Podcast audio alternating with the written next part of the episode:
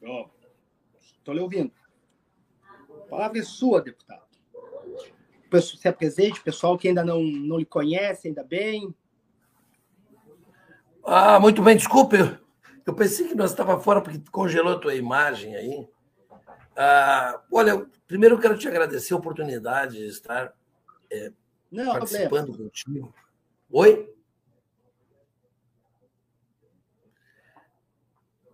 Está muito baixo o som, não consigo saber se ele fala ou não. Como é que eu podia resolver? Hã? Vou tentar um fone de ouvido, talvez eu melhore aqui. Uh... Pode ser, pode ser. Tá bom, tá bom. Vamos lá, então. Vamos lá. Uh, te agradecer, Marcos, a oportunidade de estar contigo. Uh, neste dia, que é um dia simbólico para a gente, né? não mais do que isso, porque Tu sabe que é, no dia da eleição a gente acaba votando no candidato não apenas pelo que ele propôs, pelo que ele fez durante esses 45 dias de campanha. A gente tem um histórico anterior, todos nós temos uma história anterior.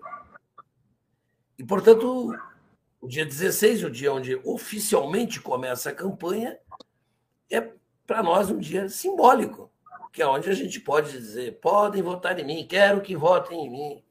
Meu número é 13555. Né? Não pode pedir voto, é, só pode a partir de hoje. Então tem esse simbolismo.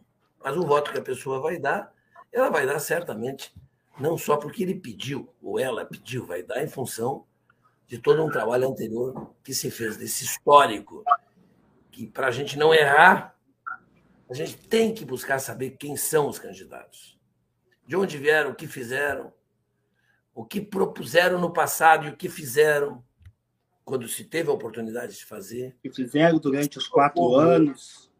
Oi? O que fizeram durante os quatro anos que estavam ali também. Durante os quatro anos, exatamente.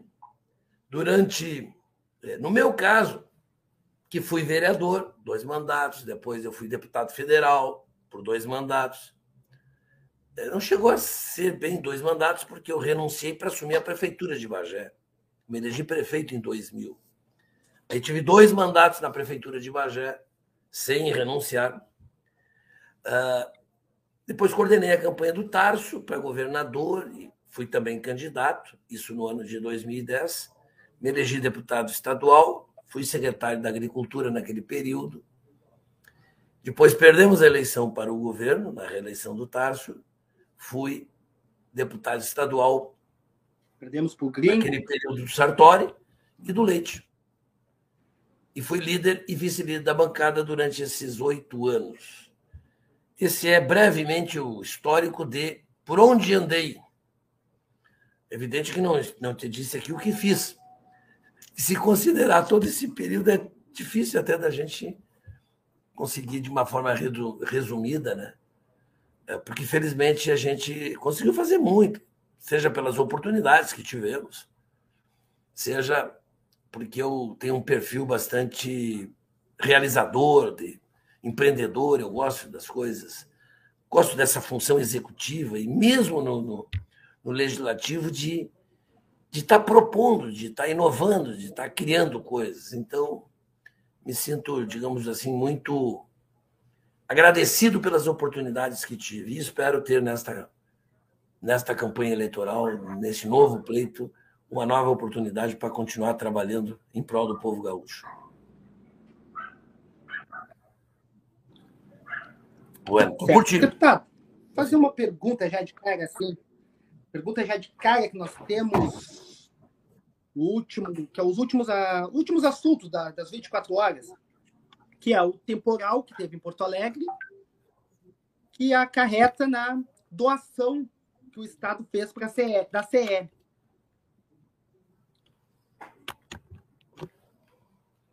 Ouvindo bem agora, deputado? Opa, agora ficou, sumiu aqui. Vamos ver, estou tentando encontrar um fone de ouvido aqui no ouvido. Tranquilo, tranquilo. E aguardamos. Deu. Acho que agora melhorou. Agora sim. Aí, Vamos lá, mano. Vamos lá. O último assunto das 24 horas foi o temporal que teve Porto Alegre, Sim. que acarretou, né, mais uma vez, na falta de luz e que leva à doação que o Estado fez da CE. Como é que se viu isso, essa doação? Porque o lateral reserva, lateral esquerdo reserva do meu time vale mais do que foi para a CE. Foi pago para a CE.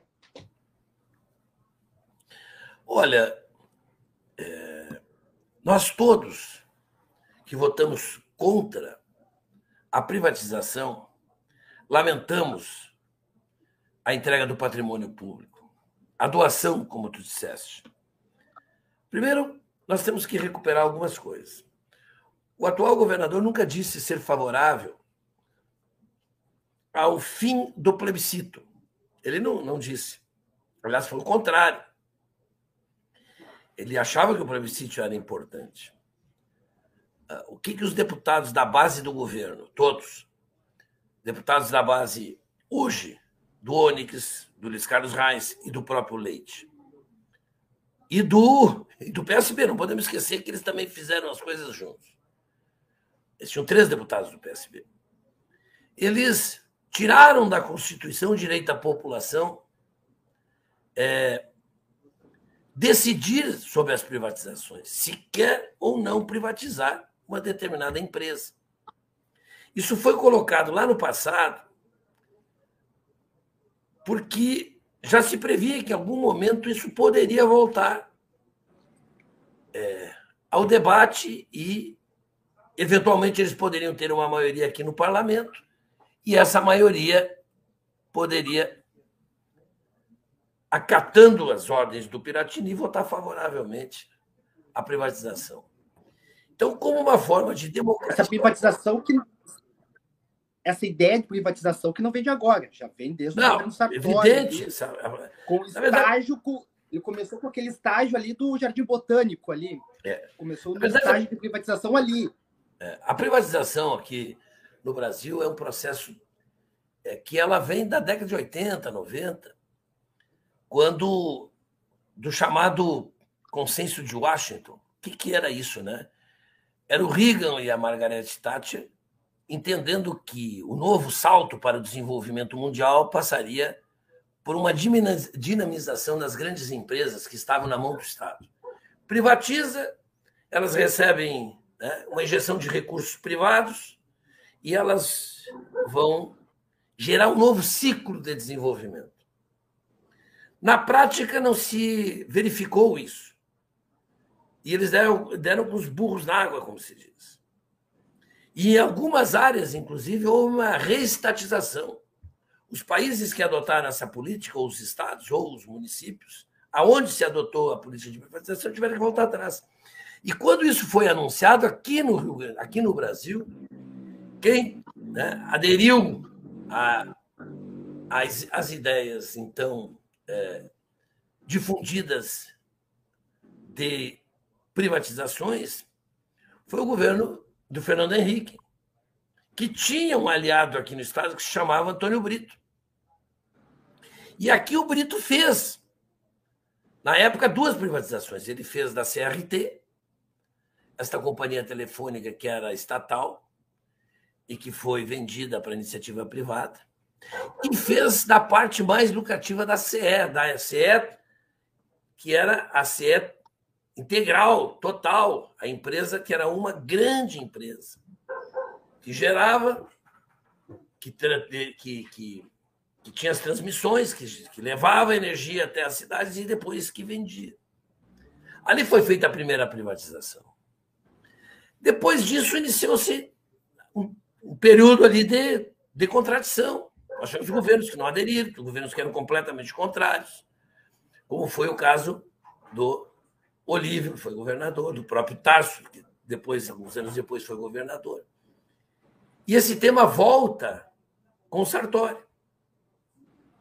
Mas mais ousado que o Sartori nas privatizações, na política neoliberal, de entrega do patrimônio público, foi o governador Leite, que se desmentiu com relação à tirada, portanto, do direito do povo decidir se quer ou não privatizar, se quer ou não vender é, o patrimônio. Uma doação da CE, uma é. doação A doação. Que, que junto com aquela doação ainda teve o, a demissão voluntária na época, que deixou a CIEP de milionários. Aí, aí ele dá funcionar e o povo fica sem, sem luz. Ficamos sem luz na época. Houve, houve casos é. de pessoas ficarem duas semanas sem luz. É. Não, eu sei, acompanhei. Bom, eu estou te fazendo um histórico para dizer o seguinte. Aí vem o Leite, se desmentiu naquela questão, inicia o processo de, de privatização da CE. Mandou para a Assembleia, eles tiveram os votos e aprovaram. E a CE foi privatizada. É isso. Foi dada, foi doada. 100 mil reais até eu compraria, qualquer um compra. Entende? 100 o lateral mil... esquerdo, o lateral é. reserva do meu time vale mais do que isso. E olha que ele nem é titular, é. nem joga tudo isso. É. E, e, bueno, aí estão os reflexos disso, né? A, a empresa que comprou, ela tem um objetivo, é lucro, evidente. A iniciativa privada funciona buscando lucro, buscando a melhor rentabilidade.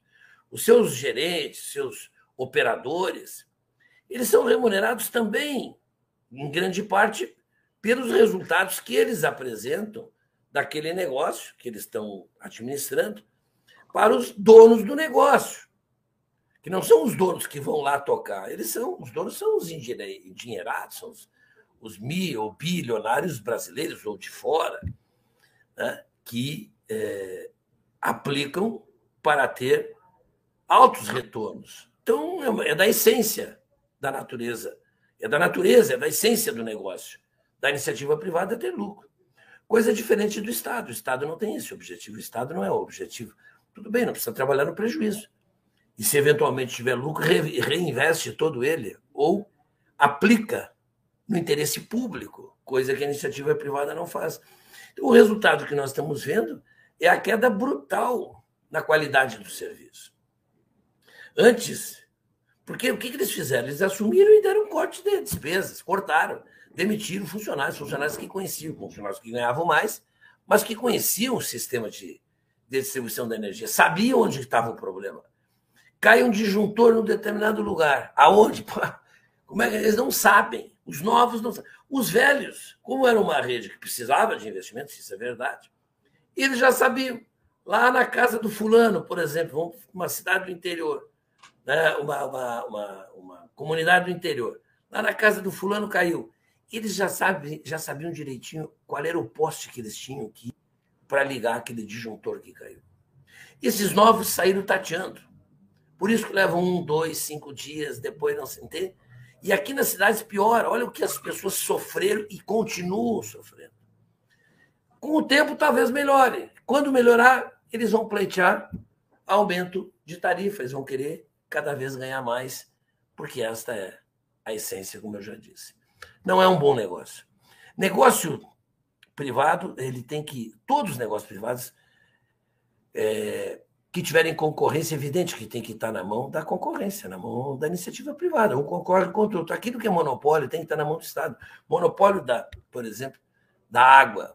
Tem como a água estar na mão da iniciativa privada? Tem como, na frente da tua casa, passar três canos e tu escolher aquele da empresa que tu acha que é que vai prestar o melhor serviço ou que te vai vender a água mais barata? Não, é um cano só privatizou, entregou, o objetivo lucro estará na frente do objetivo qualidade de vida das pessoas, qualidade da água e prestação de serviços de qualidade e preços baixos. É isso. Aí depois não adianta reclamar. Votar no Eduardo Leite agora, votar no Onyx agora, ou votar no Luiz Carlos Reis agora, é votar a favor da privatização da água. Uma razão muito simples. Os três tem deputados aqui e os, e os deputados dos três candidatos trabalharam fortemente para a privatização da Constituição, assim como fizeram para a privatização da água. Então, se a sociedade gaúcha estiver né, ciente disso, se nós percebermos isso, o nosso voto ele pode implicar termos um governador que vai levar à frente esse projeto ou que vai anular. O que, que disse o governador, o candidato a governador, Edgar Preto. Eu vou anular todas, todos os atos de privatização da Corsã. É isso que tem que ser feito. E eu assino embaixo. E mais, tem que se rever juridicamente a possibilidade de se reestatizar a CE. Dá de volta os 100 mil para eles, a diferença, se eventualmente eles acham que tem mais, vamos discutir judicialmente, retoma esse negócio, refaz uma nova, né, uma nova CE, em cima de novos moldes, uma empresa que possa gerar, que possa transmitir, que possa vender energia numa outra situação, que é para ficar. Porque isso vai acontecer nacionalmente também, viu? Essa entrega da, da Eletrobras, a privatização da Eletrobras, não vai ficar barato. O Brasil é não pode doação, perder. Oi? Que também é outra doação, praticamente. Mas é evidente, o Brasil não pode perder a autonomia, a soberania, que significa tu ser dono da tua energia. Tu, tu depender da iniciativa privada. Quer dizer, pode buscar uma lista de países que é, não têm o controle estatal. Todos têm, a, a grande maioria dos países, países envolvidos, esses setores estratégicos de energia, por exemplo, entende? Gás, petróleo, energia elétrica, isso é estatal, porque isso é estratégico para o país crescer, se desenvolver. Isso é que faz a economia funcionar. Não pode estar na mão de um negócio que sem, tem uma razão de ser, que é o lucro, só, ponto. Assim como o Banrisul também foi praticamente entregue na gestão do Sartori. É, a IEDA também, eles venderam. É, é, o, o, o Tarso, vamos dizer, a eleição do Tarso meio que parou tudo. É. Porque tínhamos de Rigoto, Ieda, e aí vem o Tarso e paga com tudo. Porque senão seguiria Rigoto e Ieda, quem concorreu com o Tarso naquela eleição, acho que foi a própria Ieda, se não me engano. É. A Ieda de novo, sucessivamente, Hoje não teríamos nada. É. Não, o Banrisul, eu acredito que se, porventura, para, a infelicidade dos gaúchos, um desses três candidatos ganhar as eleições, eles vão privatizar. Porque o modelo que eles têm de Estado é um modelo em que o Estado não se viabiliza financeiramente. Eles não debateram, por exemplo, a crise é, das finanças do Estado de forma é, consequente. Por exemplo, a, nas receitas, eles fizeram algum debate com o governo federal, insistiram para a gente rever a famigerada Lei Candir, que isenta de tributos as exportações de matéria-prima. Não. Exportar matéria-prima é exportar emprego lá fora. Tu tem que exportar, e temos que exportar, evidentemente, mas nós temos que exportar é, o café né, prontinho no saquinho, não café em grão. Nós temos que exportar, não soja, nós temos que exportar frango, suínos.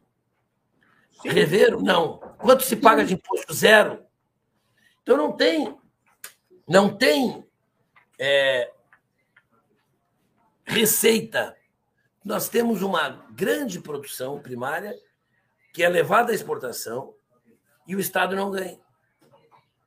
Bueno, esses caras revisaram, por exemplo, é, tomaram uma atitude partidariamente com seus deputados para, se não aderir ao regime de recuperação fiscal e dizer que a dívida é, é legítima, foi paga. que nós temos que pagar e que nós vamos estar comprometidos por 10 anos. Fizeram? Não. Agora tem dois candidatos que estão questionando mas os seus deputados votaram favoravelmente. Estão questionando pelo absurdo que é.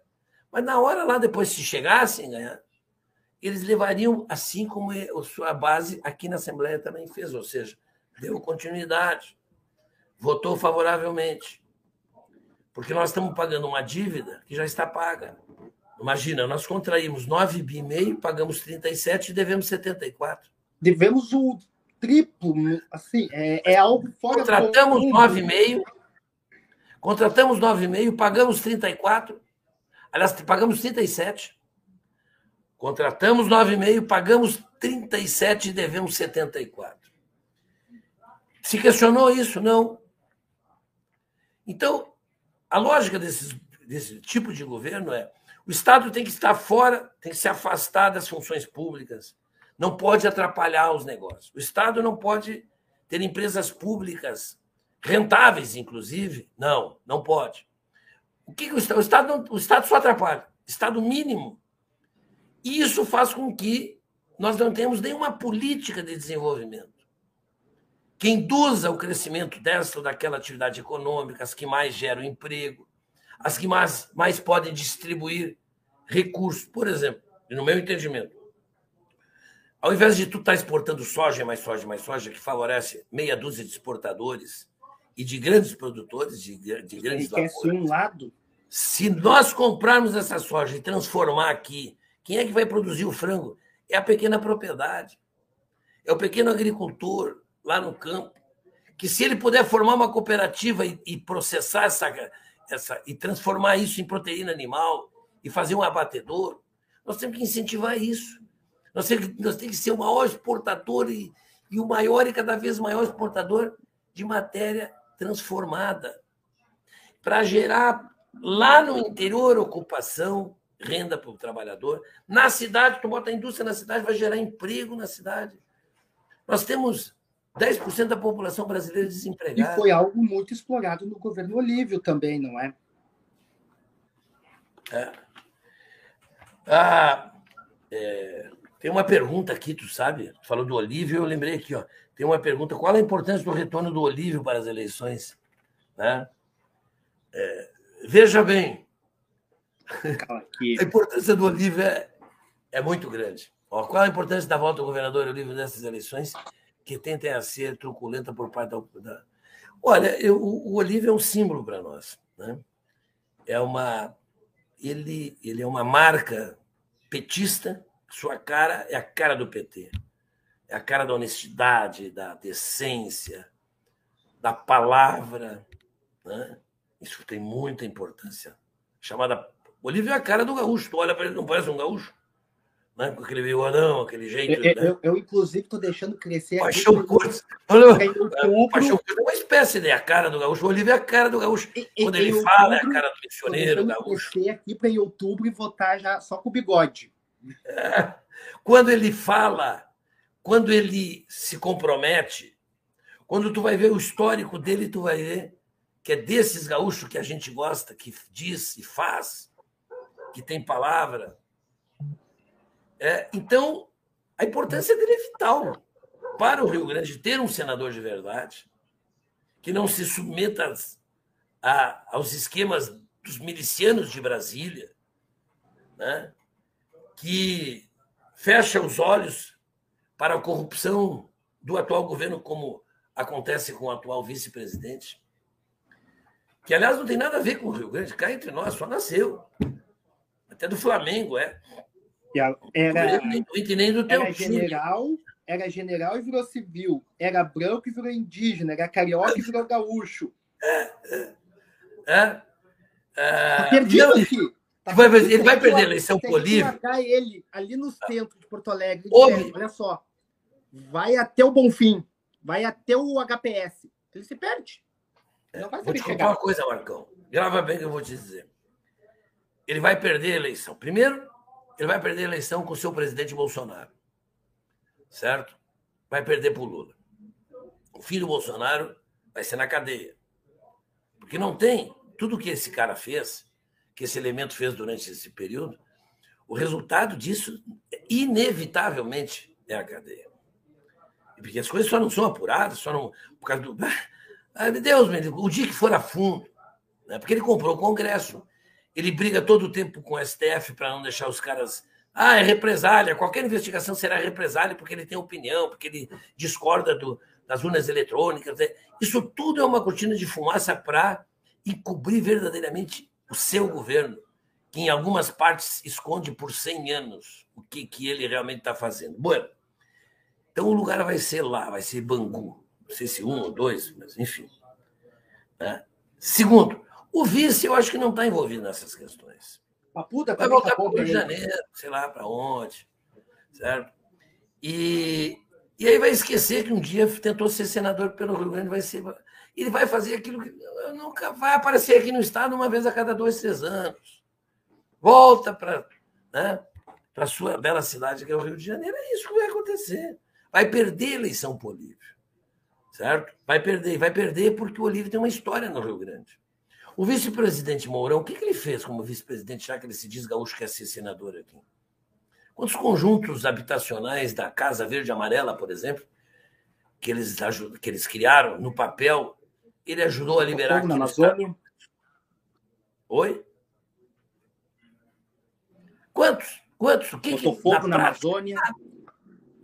É, ajudou a Amazônia, segundo se sabe, ele veio mais vezes ao Rio Grande do Sul do que foi na Amazônia ajudar a resolver os problemas da, da população e principalmente da floresta.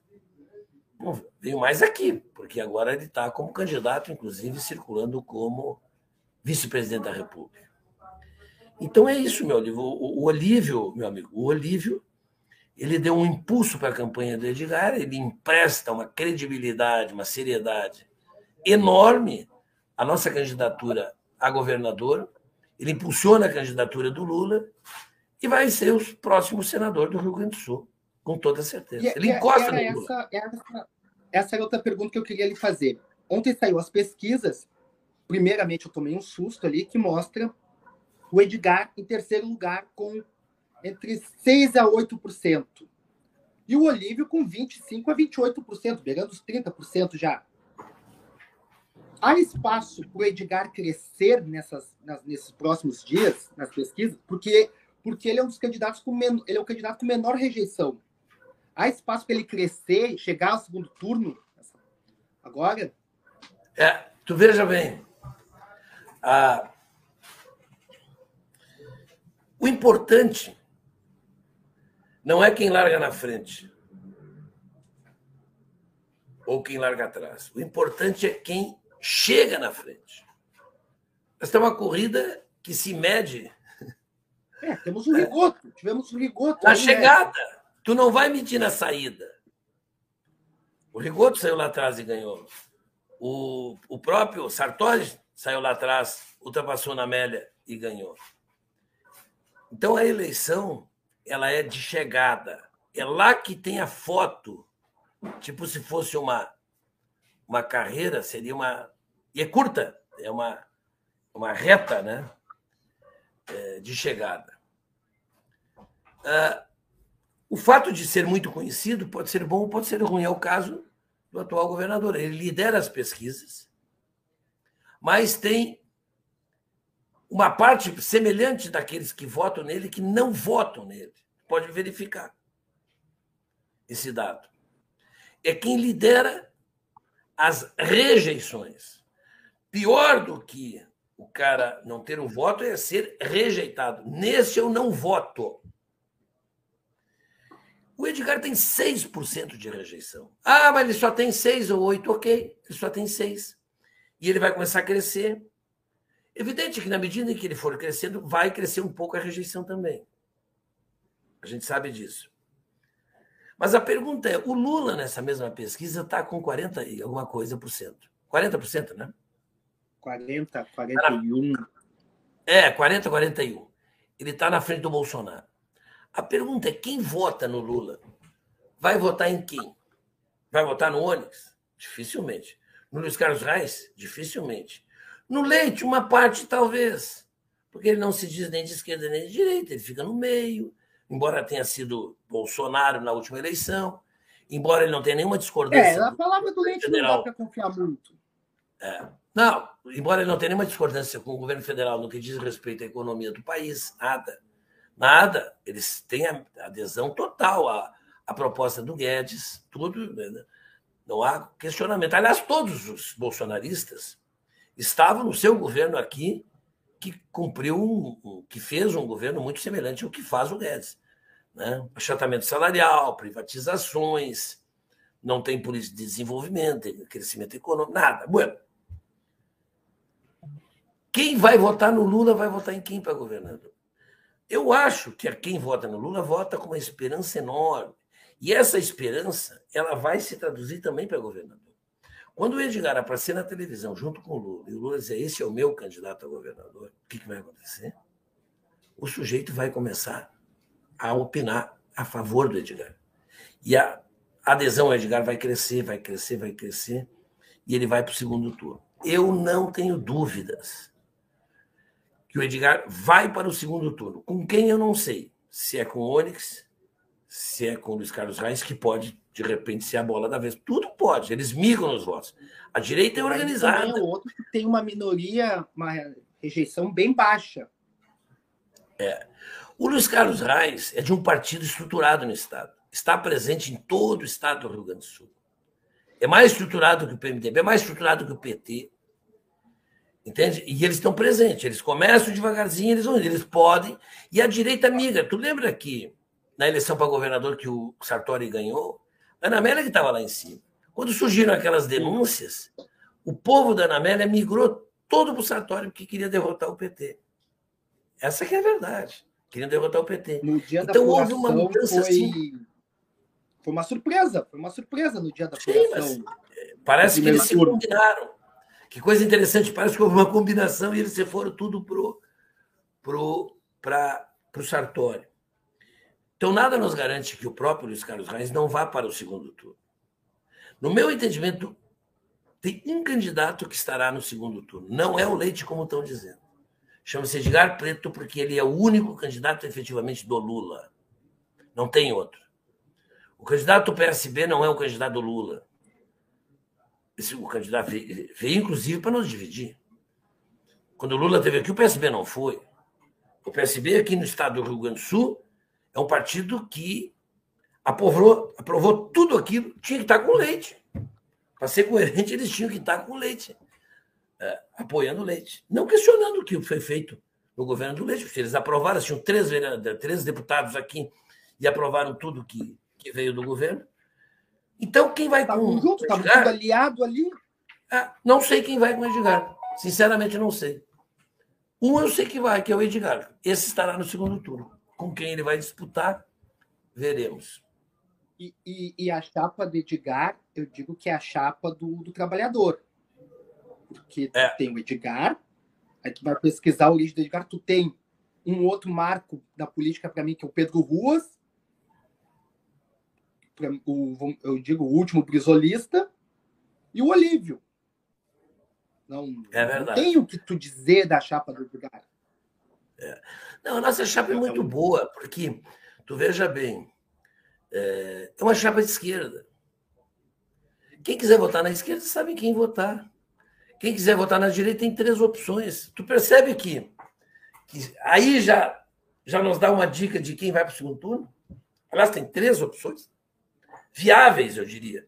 Porque tem outras opções de direita. Tem outras. Tem o do Novo, que está com. pode chegar a 1% dos votos né? É, e eles se acham os reis da cocada, em termos de ideias. Eles são os. O, os o Novo é o Partido Novo, é o partido que já nasceu velho. É, é o mais neoliberal que tem. Né? Quem mais? Depois nós temos o, o Argenta, que é um empresário bem sucedido e que me parece uma pessoa de bom coração, uma pessoa do bem. Mas ele confunde. Administrar uma empresa é completamente diferente do que é, fazer política é, e governar. A gente já teve essa experiência com o Sartori. O Sartori governou ali Caxias, achou que governar Caxias era, era igual governar o Estado, e quando chegou no Estado se perdeu. Então, não dá para arriscar.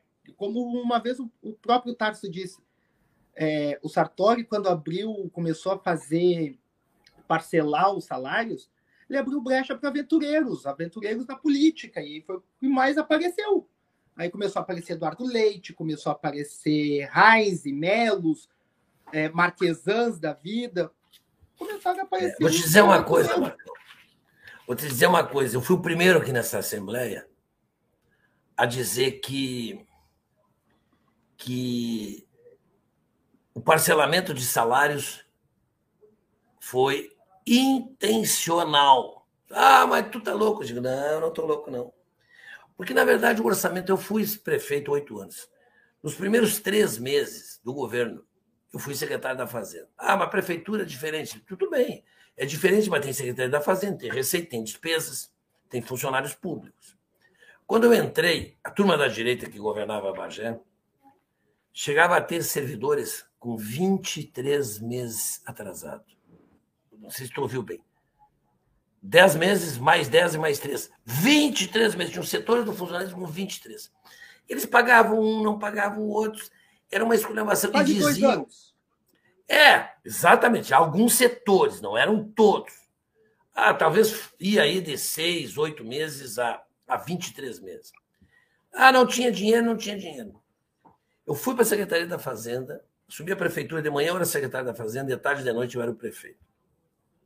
Tranquei tudo. Declarei uma moratória, não pago nada provisória, evidente que depois a gente vai analisar. Né? É, e acabei pagando, porque né, é, as coisas foram feitas ou foram compradas por parte da prefeitura, tinha que pagar, mas eu queria ter o controle da situação por três meses. No primeiro mês, eu paguei o salário de janeiro, no dia 23, 24, 25 de janeiro, eu paguei o salário de todos os servidores. No fevereiro, a mesma coisa, no março, a mesma coisa. Com a cota única do IPTU de fevereiro, eu guardei o dinheiro para pagar o 13 terceiro daquele ano de 2001, e assim eu fiz durante meus oito anos. Corrigimos os salários pela inflação e paguei até o último dia do mês né, para todos os servidores. Por que, que eu pagava e os outros não pagavam? Por uma questão de opção. Se o orçamento é 100 e tu tens 50% ou 60%, no caso do Estado chegava até a 70%, de comprometimento com o pessoal, por que, que tu paga primeiro outras coisas, mas apareceu um pouquinho? Os gastos são mais do que 100%. O Estado está gastando mais. Ok, está gastando mais, corta no mais. Agora, em primeiro lugar, paga aquilo que é 50%, 60% ou 60%, 70%, que é, são os é, funcionários. Como eu vi então, se tu tem 100 e teus funcionários consomem 70%, oi?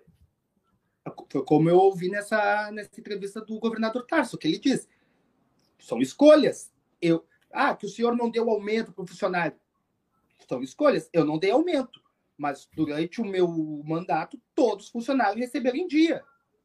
Não é, não, mas ele deu aumento o Tasso deu aumento e deu aumento muito grande. O, o magistério, por exemplo, teve 76% de aumento.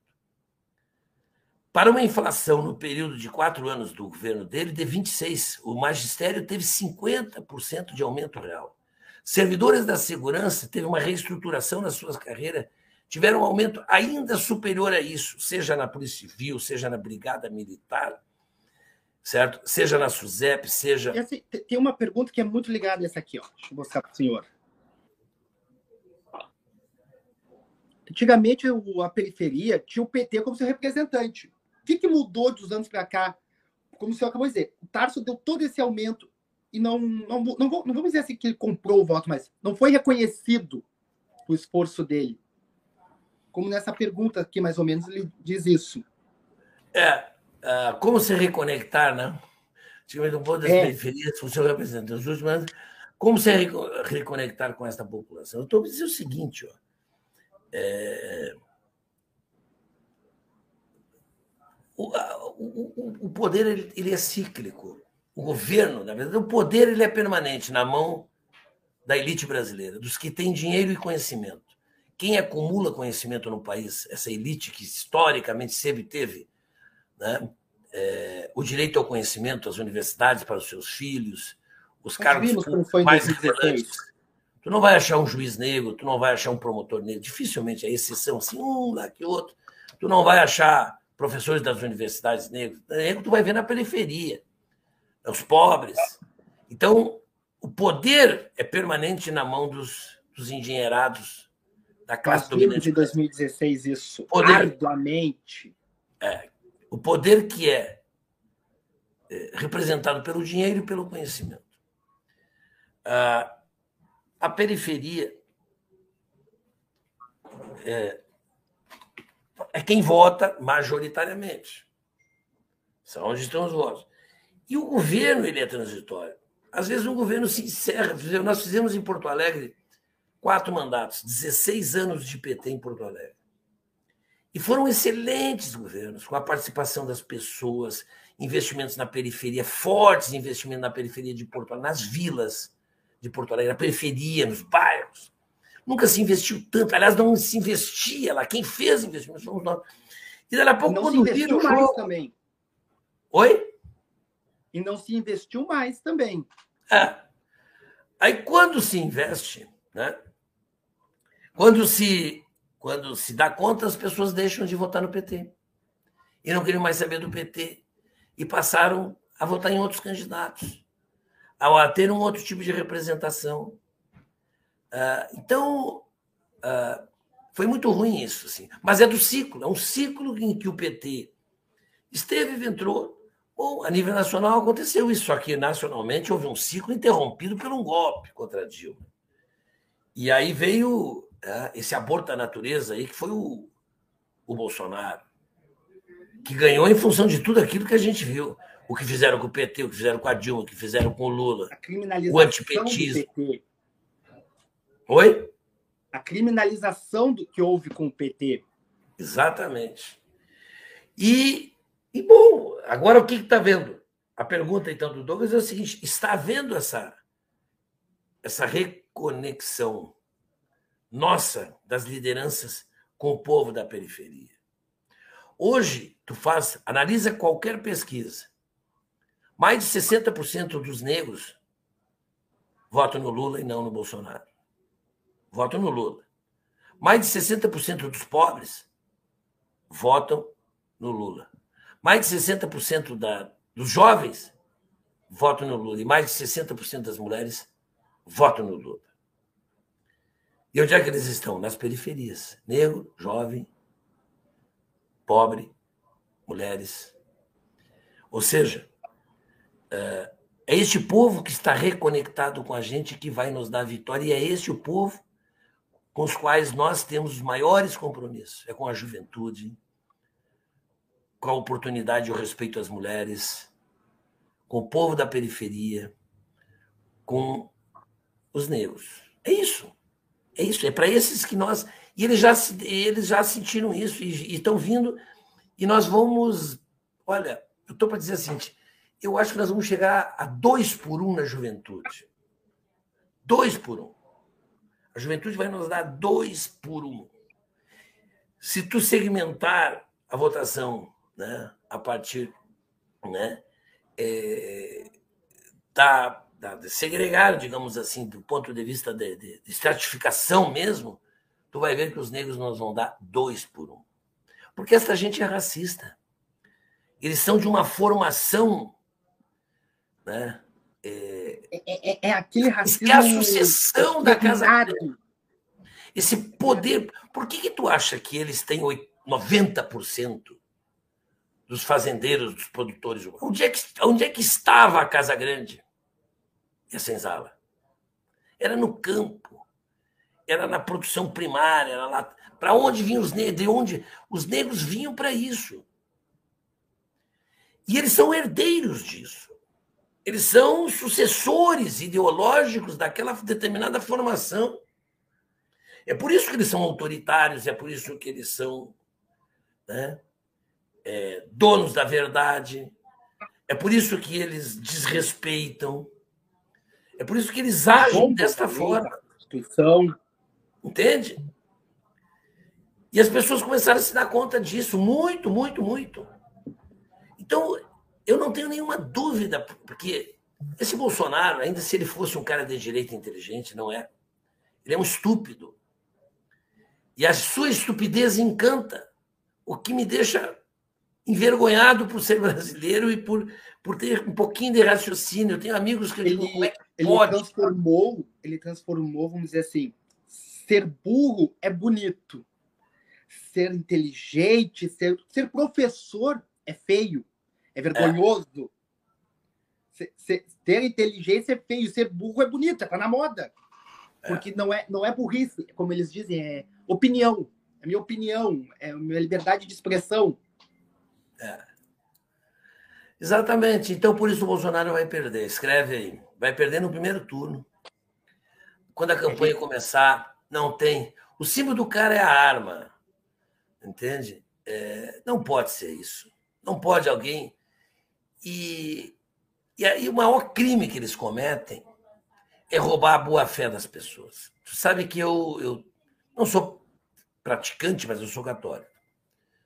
Uh, eu fico imaginando, né? Às vezes que eu entrava na igreja, agora entro menos, mas os cuidados assim de não se fazer política dentro da igreja, de respeitar quem pensa diferente. O atropelo de determinados pastores, desrespeitando quem está lá dentro, quem pensa diferente, reproduzindo, reproduzindo inverdades, mentiras. Quer dizer, a máxima de Jesus Cristo era aquela, né? Eu sou o caminho, a verdade e a vida. Esse cara não defende a vida, ele defende a morte. Ele usa uma arma, portanto é a morte. Né? Eu sou a verdade. Como se é verdade? Se a marca deles é fake news. Eu comprava é, uma arma. É, é a mentira. A forma de eles se relacionar é através da mentira. E eles não são caminho para nada. Eles não nos levam a nenhum lugar. Então, eu, me dói viu, de ver gente manipulada, porque ninguém deveria ser manipulado.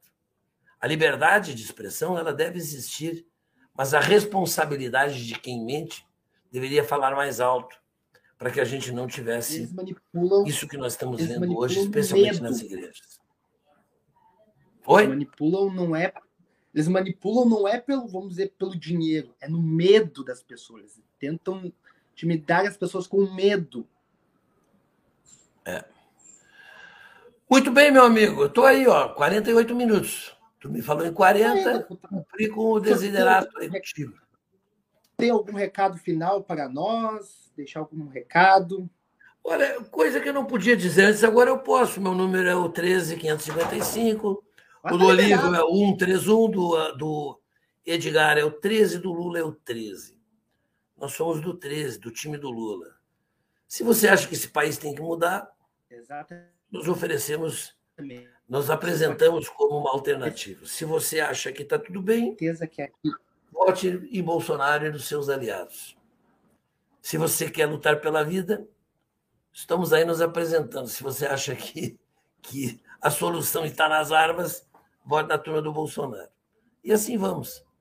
Obrigado, meu amigo Marcão. Muito obrigado pela sua presença, muito obrigado. Vou, vou encerrar aqui, pessoal. Muito obrigado a todos que estiveram presentes com nós e aguarde que em breve teremos mais candidatos de esquerda, porque aqui eu não falo com o pessoal do novo nem de direita. Aqui quem manda sou eu. Ah, valeu!